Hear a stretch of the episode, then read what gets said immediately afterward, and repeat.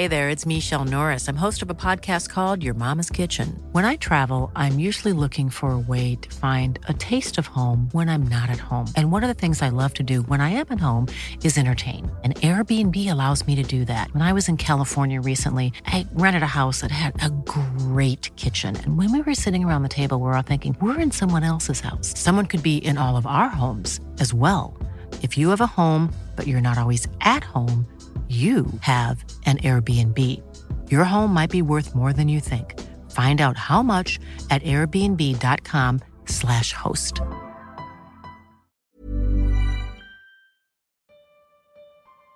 Les quiero contar esta historia porque me siento afortunado de haber salido vivo de ella. Tal vez con esto que quiero compartir puedan darse cuenta de que vivimos en un mundo donde las cosas y los lugares tienen dueños seres que cuidan y protegen la tierra los que debemos respetar y considerar. Es probable que si llegamos a creer que estos son inventos podamos poner en riesgo nuestras vidas. Vivo en una comunidad de la Sierra de Oaxaca, en donde también siempre ha sido mi familia, pero desde que era pequeño mis papás se tuvieron que ir a vivir a otro lugar más cercano del centro de la capital. Mi papá debía recibir un tratamiento para una enfermedad que tenía y que lo acompañó hasta sus últimos días. Por esta razón crecí lejos de las costumbres y las creencias que se tenían en el pueblo. Cuando ya era más grande, andaba por los 18, mi papá falleció. Duró más de lo que los doctores creían que viviría. Nadie tiene la vida comprada y él también le tocó partir de este mundo. Después de su muerte me percaté que nunca supe muy bien qué era lo que tenía. Lo que sí recuerdo es que siempre gritaba por las noches. Casi no dormía y tampoco le gustaba platicar con nadie. En varias ocasiones le pregunté a mi madre sobre su padecimiento, pero ella cambiaba el tema o solamente no me respondía. Yo dejé de insistir porque notaba su dolor y su preocupación. Como solo nos quedamos ella y yo, nos tuvimos que regresar a vivir a la casa de mis abuelos que estaba en el pueblo. Al principio me costó adaptarme al lugar, a las reglas y a su manera de organizarse. Todo, al menos en de las decisiones importantes, se tomaban en colectivo. Se regían por los usos y costumbres. Si era necesario desempeñar un cargo o cumplir con una función, lo tenías que hacer, estuvieras de acuerdo o no. Durante los primeros meses con mi carácter y por mi edad me resistía a hacer las cosas que los otros me ordenaban. Mi mamá me decía que esas eran las costumbres ahí. Lo mejor era hacerles caso y no andar causando alboroto porque si no me podía ir mal. Fue pasando el tiempo y me acostumbré a esta manera de vivir. A los pocos años que llegamos mis abuelos murieron. Después de ellos mi mamá también comenzó a enfermarse. El día que ella murió me tomó de las manos y me dijo que me encargaba que siempre cuidara de la tierra, que le tuviera respeto a este lugar, que si no lo hacía podía terminar como mi papá muriendo con mucho dolor y teniendo alucinaciones, que por más que creyera que la gente inventaba cosas, esas podían ser ciertas. En ese momento, más preocupado por su muerte que por lo que estaba diciendo, se lo prometí. No pasó mucho tiempo para que me diera cuenta que se estaba refiriendo. A la muerte de mis abuelos y de ella me quedé a cargo de algunos terrenos que ellos trabajaron toda su vida. Siempre les había dado buenas cosechas. Con eso habían logrado conseguir el dinero suficiente para llevar una vida digna. Desde que había regresado de la ciudad me enseñaron a trabajar en la tierra, reconocer cuándo era tiempo de recogerla, prepararla y después sembrar. Al primer año de su muerte preferí dejar descansar el suelo. Traté de conseguir por otro lado lo que necesitaba para comer y alimentar también algunos animales que me habían dejado. Pasado ese año preparé todo para la siembra, sacar de esas tierras lo que necesitaba. Intenté hacerlo a buen tiempo para que no me ganaran las lluvias y aprovechar el buen clima. Hice todo lo que recordaba que hacía mi abuelo. A pesar de que no cayeron buenas aguas y mis tierras no crecía nada, veía la siembra de los otros terrenos y la milpa ya comenzaba a salir. Otra ya estaba crecida y seguramente no tardaría en espigar. Me preocupaba eso, porque ya no me daría tiempo de volver a intentarlo. Ese año recuerdo que no saqué nada, y yo me imaginaba que seguramente había sido problema de la calidad de maíz. Para el siguiente año me preparé mejor, conseguí abono natural que sean en el mismo pueblo. Con algunos vecinos que tuvieron buena cosecha conseguí buen grano.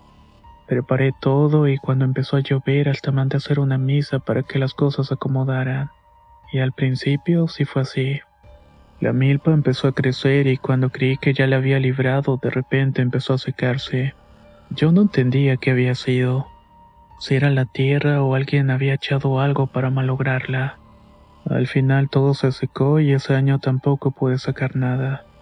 Los vecinos que iban a visitarme como que no me querían decirme muy bien qué sabían al respecto, pero a veces escuchaba que murmuraban entre dientes. Es que no le pediste permiso al dueño, algo que para mí no tenía sentido porque el dueño había sido mi abuelo, pero como él ya estaba muerto, el dueño ahora era yo. Esa situación me desesperó mucho y preferí mejor dejar por un tiempo la tierra y enfocarme en los animales. Otra de las razones por las cuales preferí dejar la tierra fue porque me propusieron formar parte del comité que se encargaba de realizar obras públicas en el pueblo. Me tocaba gestionar la compra de los materiales y si algo se debía construir, buscar trabajadores.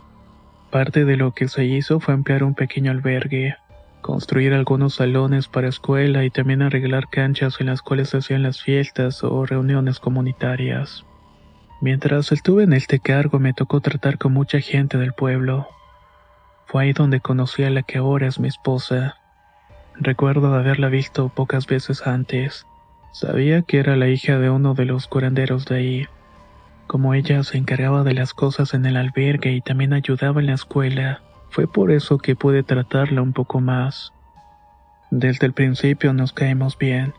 La invité a salir en varias ocasiones y pronto supe que era con ella quien quería pasar el resto de mil días. En lugares como esto los noviazgos suelen tomarse muy en serio. No importa que duren poco tiempo o tengan poco de conocerse. Así fue que a los pocos meses decidimos casarnos. Desde que me tocó entrar a cargo de lo que se estaba construyendo en el pueblo, se comentaba que se quería poner un mirador. Un lugar para que la gente de aquí mismo tuviera donde ir a pasear, entretenerse. Y también podía servir para los turistas que iban de paso a otros pueblos de la sierra, para que se quedaran un rato y tuvieran algo que hacer.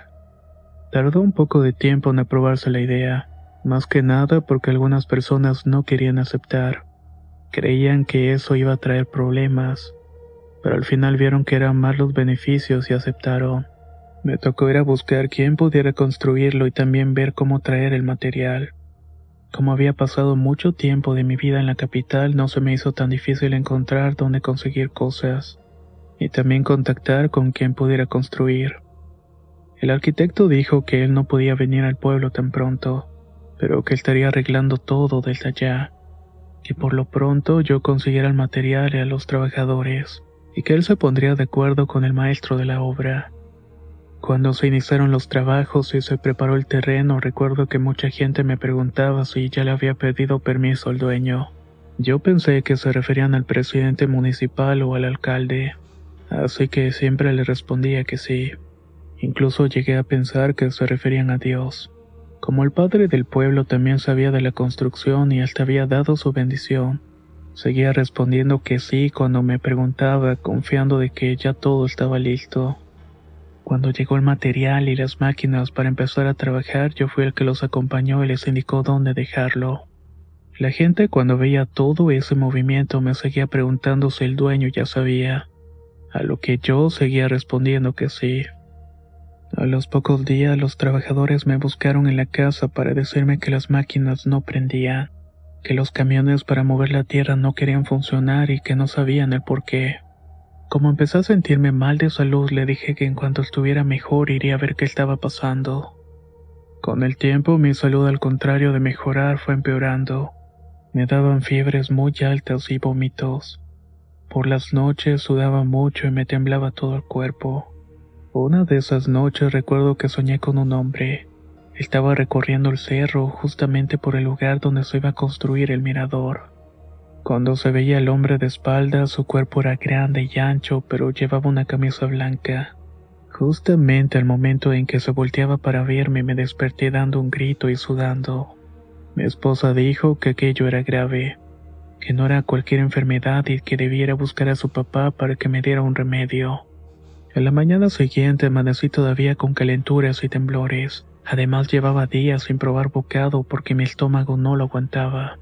Mi esposa me dio un té y me dijo que iría a ver a su papá. Eso fue lo último que recuerdo, porque después que la vi salir cerré los ojos y no volví a despertar. No supe cuánto tiempo pasó, pero yo creo que fueron varios días, aunque mi esposa no me quiso decir cuántos.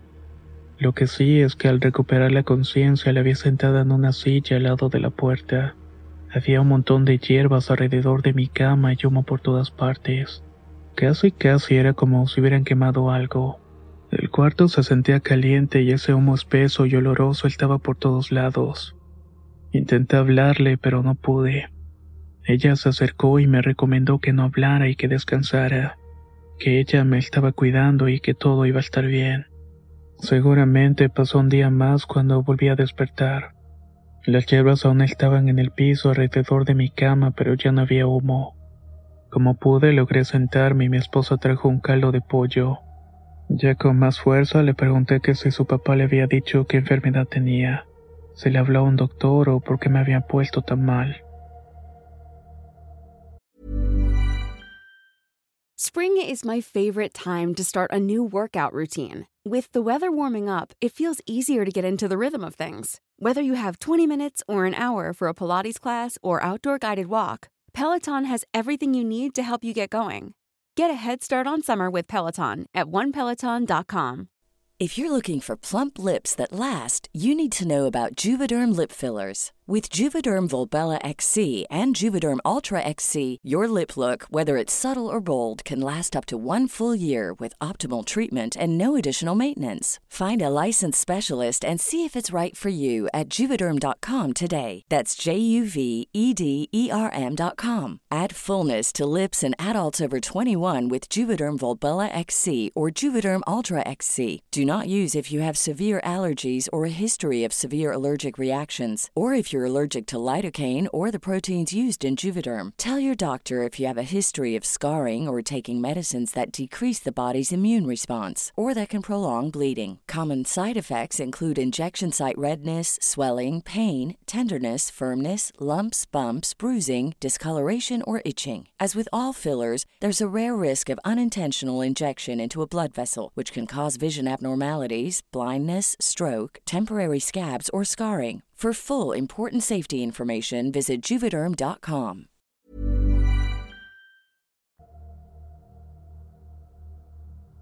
Ella se sentó en la cama, me dio la mano y me dijo, fue el dueño. No le pediste permiso para hacer todas esas cosas que querían construir en el cerro. Yo le contesté que el presidente y el padre lo sabían. Ella me contestó que me sacara eso de la cabeza, que ellos no eran los dueños. Solo había uno y pocos lo habían visto.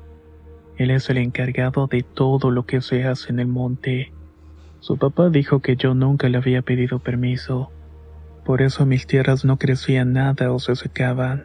Porque antes de trabajar hay que ir al monte y pedirle a él, al dueño, permiso de trabajar las tierras y ofrendarle cosas, comida, mole, aguardiente o mezcal. Algo se le tiene que dar para que él dé su permiso o bendición.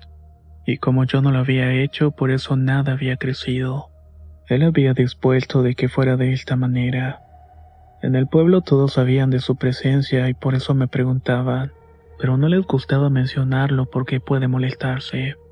Su papá le dijo a mi esposa que cuando yo empecé los trabajos para construir el mirador, él se había molestado mucho, había hecho que las máquinas no prendieran, y también había causado que yo me enfermara y que si no hacía algo me iba a morir. En los días que estuve enfermo ella fue a llevar la ofrenda. Varias personas del pueblo la acompañaron con comida, bebida y objetos valiosos. Los llevaron al monte y se los dieron al dueño. Le pidieron perdón y también el permiso. Después de eso las máquinas volvieron a funcionar. Los trabajadores iniciaron mientras yo seguía inconsciente. Tenía que hacer algo para que me perdonara a mí también. Las hierbas se las había dado su papá para mantenerlo alejado y que no acabara conmigo. Si yo despertaba es que ella me había perdonado. Antes de dejarme descansar me dijo que también le contó que mi mamá había ido a verlo, para que fuera a revisar a mi papá por su enfermedad. Cuando lo miró se dio cuenta que también había hecho enojar al dueño. Le recomendó a mi mamá hacer su ofrenda, pero ella se había negado, así que decidió llevárselo mejor a otro sitio. Yo estuve algo incrédulo los primeros días. Pensaba que todo eso eran puras creencias de la gente que habían sido coincidencias nada más. Hasta que una noche, ya que el mirador se había terminado, me tocó ir a hacer guardia como decimos en el pueblo, algo que debíamos hacer los primeros días. Cada noche le tocaba a alguien diferente. Cuando me tocó a mí, di la ronda, escuché ruidos en la parte del cerro que quedaba detrás del mirador.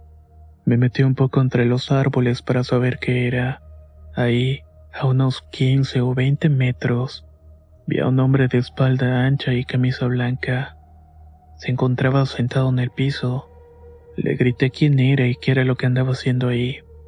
Cuando se volteó y me vio, vi que tenía los rasgos de un felino, de un jaguar específicamente. Su piel estaba manchada y tenía los ojos muy amarillos. En ese momento sentí tanto miedo que corrí hasta la casa y le conté a mi mujer. Desde entonces, cada cosa que hago en el campo, en el pueblo, le pido permiso al dueño. Estoy 100% seguro que ese hombre jaguar que vi era el dueño del monte. A veces cuando me quedo dormido vuelvo a tener ese sueño. Lo veo de espaldas y luego se gira hacia mí para clavarme sus ojos intensamente amarillos. ¿Será acaso que mi padre lo habría retado o lo había visto, y por esa razón es que había muerto? Yo creo que sí, porque estuve a nada de haber tenido la misma suerte que él. No es la primera vez que escuchamos historias del campo que hablan sobre los famosos dueños del monte. Algunas veces se presentan como seres que rondan entre los montes, lugares muy alejados de las ciudades o los pueblos, pero también están estos casos, donde conviven un poco más con las personas, siempre y cuando se les pida permiso y se les dé una ofrenda. ¿Ustedes creen que existen este tipo de entidades? ¿Cuál es su opinión respecto a ello? Si es posible, dejen un comentario para saberlo. Soy Antonio y nos escuchamos muy pronto.